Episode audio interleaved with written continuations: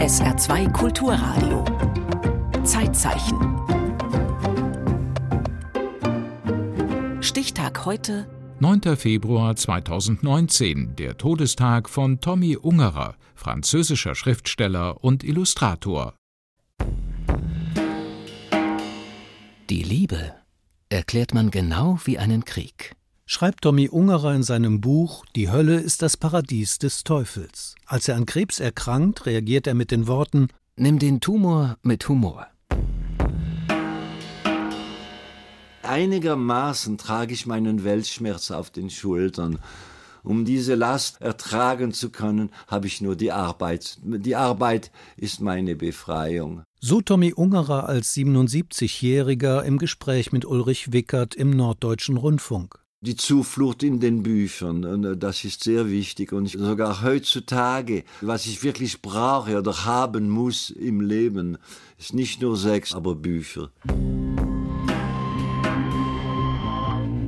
Ungerer war oft umstritten, weil er sich einfach nicht angepasst hat. Er pfiff auf Political Correctness. Tabus zu brechen, das schien ihm sogar Spaß zu machen. Agatha Hofrichter, Autorin des Buchs Fluchtpunkt Europa, der politische Tommy Ungerer. Er war Pendler zwischen Zeichnungen und Kinderbüchern, aber weil er eben auch Erotomane war, machte er gleichzeitig erotische Zeichnungen und schließlich war Ungerer auch eine sehr politische Person. Er zeichnete eben auch Polizsatire und er war ungeheuer produktiv. Man muss sich vorstellen, ähm, er hat ein Werk mit mehr als 150 Büchern und über 40.000 Arbeiten hinterlassen und diese Fülle brachte ihm den Spitznamen Picasso der Karikatur ein.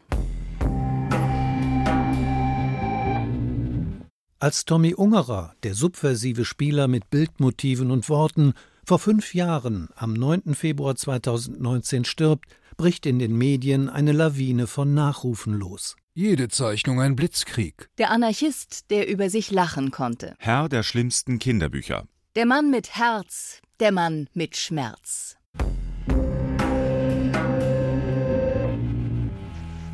Auf den Internetseiten des Spiegel, der Süddeutschen Zeitung, der Frankfurter Rundschau, der FAZ, überall wird an den aufmüpfigen Tommy Ungerer erinnert. Welchen Nerv hat er getroffen, dass einige seiner Werke heute in mehr als 40 Sprachen vorliegen? Was hat es mit dem Pornografievorwurf auf sich? Warum gelten viele von Tommy Ungerers Kinderbüchern als bitterbös? Manchmal bin ich fast wie ein Prediger. Aber nachher kommt wieder der Zweifel und dann mache ich mich da selbst wieder darüber lustig. Jean Thomas, genannt Tommy, geboren 1931 im elsässischen Straßburg, ist in der streng protestantischen Familie Ungerer der Nachzügler, das letzte von vier Geschwistern. Sein Vater, ein Uhrmachermeister, bildender Künstler und Sammler, stirbt, als Tommy dreieinhalb Jahre alt ist. Das war mein erster Trauma. Das nächste Trauma folgt im Alter von acht Jahren. Da kamen die Nazis und äh, innerhalb drei Monaten sollten wir Deutsch lernen. Nach drei Monaten war sogar ein Bonjour oder ein Merci entweder bestraft oder man könnte sogar verhaftet werden für ein Wort Französisch. Er ist im von den Nazis besetzten Elsass zur Schule gegangen, war in der Hitlerjugend und erlebte die Nazi-Gehirnwäsche in all ihrer Heftigkeit. Und dieser Zwang, Nazi in der Schule, Elsässer mit seinen Freunden und Franzose zu Hause zu sein, der hat Ungerer total verunsichert. In der reich illustrierten Autobiografie über seine Kindheit im Elsass, Titel Die Gedanken sind frei, findet sich das Foto seines Schulhefts aus dem Jahr 1943. Darin schreibt er Ich werde der Wanderer sein.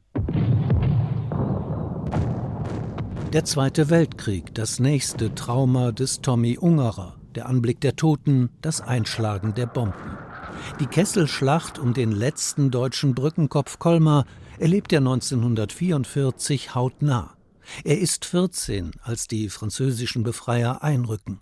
Doch auch sie drangsalieren die Einwohner. Für sie sind die Elsässer Salbosch, dreckige Deutsche. Nach dem Krieg kam dann das Gegenprogramm. Im wiederfranzösischen Elsass wurde in der Schule verboten, Elsässisch zu sprechen. Und gegen dieses Sprachverbot für Ungerer ein Kulturverbrechen hat er protestiert. Ungerers Lieblingsspruch: Das Elsass ist wie eine Toilette. Es ist immer besetzt. Dass Ungerer seine Heimat als Schauplatz von Krieg, Faschismus und Intoleranz erlebt hat, das hat ihn politisiert. Es hat dazu beigetragen, dass er Pazifist geworden ist und eben sein ganzes Leben lang gegen Gewalt, Rassismus und Ungerechtigkeit gekämpft hat. Ungerers Zeichentalent ist schon früh offensichtlich, doch er fällt durch die Abiturprüfung. Auch an der Kunstgewerbeschule scheitert er. Für seine ersten Cartoons, Collagen und Karikaturen findet er im deutschsprachigen Raum keine Abnehmer. Also geht er 1956 aufs Ganze. New York, Amerika, die neue Welt soll es richten. Mit 60 Dollar in der Tasche reist Ungerer an. Schon bald wird er mit einer verschleppten Rippenfellentzündung ins Krankenhaus eingeliefert.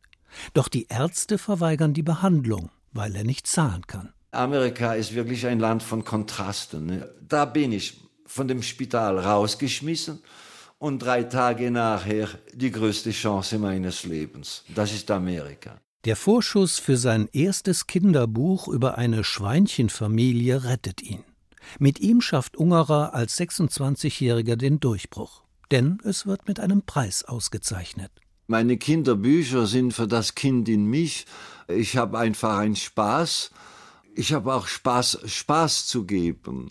Und das war auch eine Art Rebellion von mir aus, denn es gibt tausende von Bilderbüchern, alles mit Kuscheltiere und äh, mein Gott, eine Mami hier und ein Bubi da und so weiter. Also das ist wirklich nicht mein Ding. Ungerers Inspiratoren sind die Bücher seiner eigenen Kindheit, Max und Moritz von Wilhelm Busch und der Struwwelpeter von Heinrich Hoffmann. Zum Beispiel mein letztes Buch ist über äh, rassistischen Problemen in einem Vorort. Dann vorher war das der Otto, die Geschichte von einem kleinen Juden und einem Deutschen, die sich nach dem Krieg wiederfinden.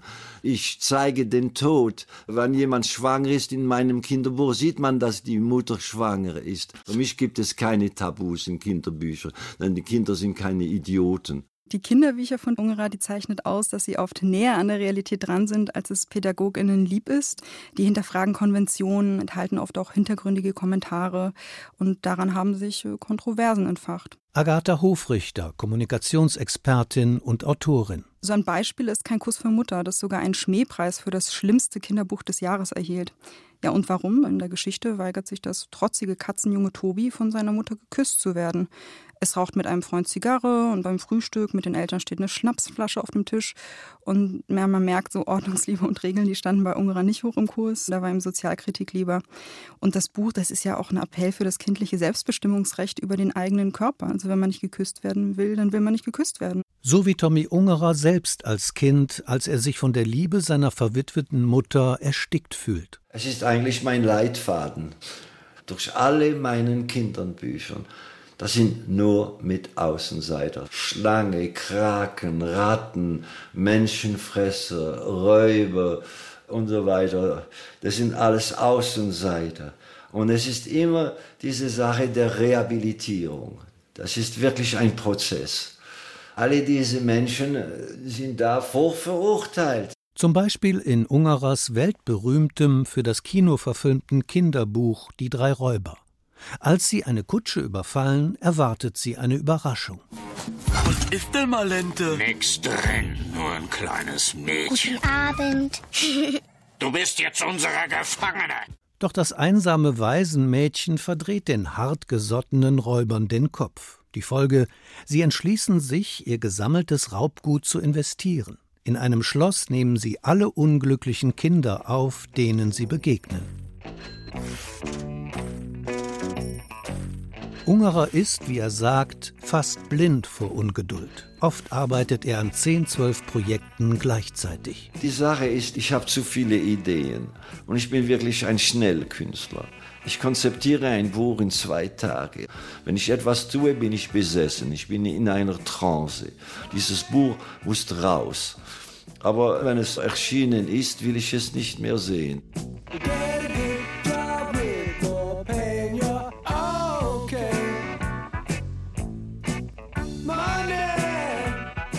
Das meiste Geld verdient Ungerer in New York als Werbegrafiker.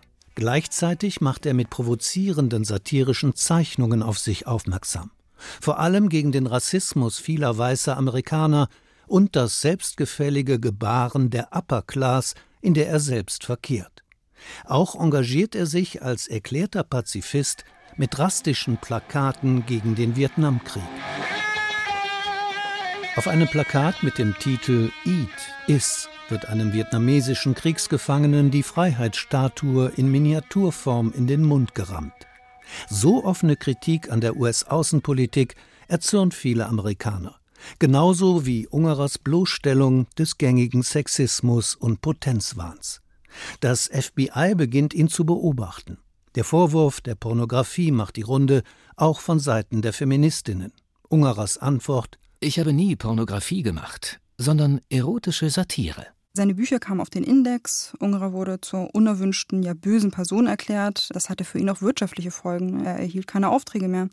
Danach hat er fast ein Vierteljahrhundert keine Kinderbücher mehr publiziert und ja, ist dann auch mit seiner dritten Frau Yvonne Wright weggegangen nach Kanada. 1976 im Alter von 45 Jahren die Rückkehr nach Europa. Ungerer pendelt zwischen seiner neuen Wahlheimat Irland, wo er Schafe und Rinder züchtet, und seiner Geburtsstadt Straßburg. Der Star-Autor und Zeichner des Züricher Diogenes Verlags, der sich als Menschenfreund und Gesellschaftsfeind bezeichnet, setzt mit seinen Werken positive Akzente. Als selbsterklärter Euromane engagiert er sich für die deutsch-französische Freundschaft, für ein starkes, geeintes, bürokratisch schlankes Europa. Frei nach der Devise Nie wieder Krieg. Oder anders gesagt, kein Friede ohne Respekt. Ich glaube, diese Nazi-Zeit, das war wie eine ansteckende Krankheit und das kann überall passieren, zu jeder Zeit.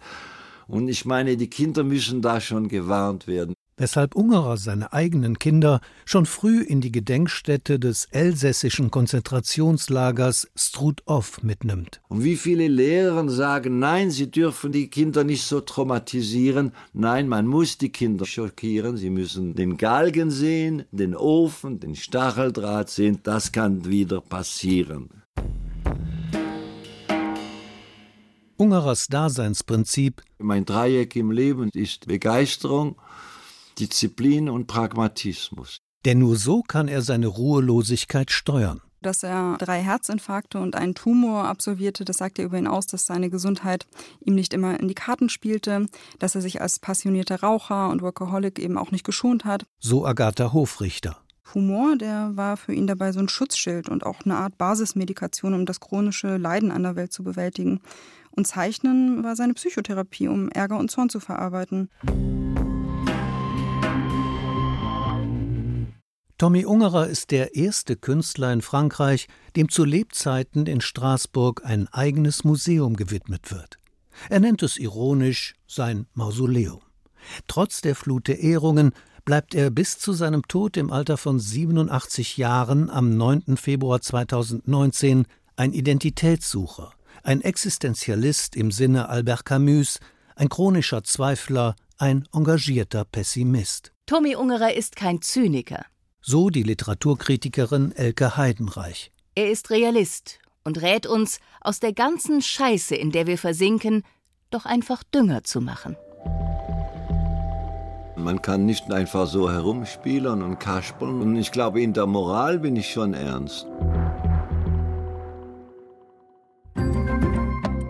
Im Zeitzeichen erinnerte Christoph Vormweg an den französischen Schriftsteller und Illustrator Tommy Ungerer, der am 9. Februar 2019 gestorben ist. Zeitzeichen am Montag über Abraham Lincoln.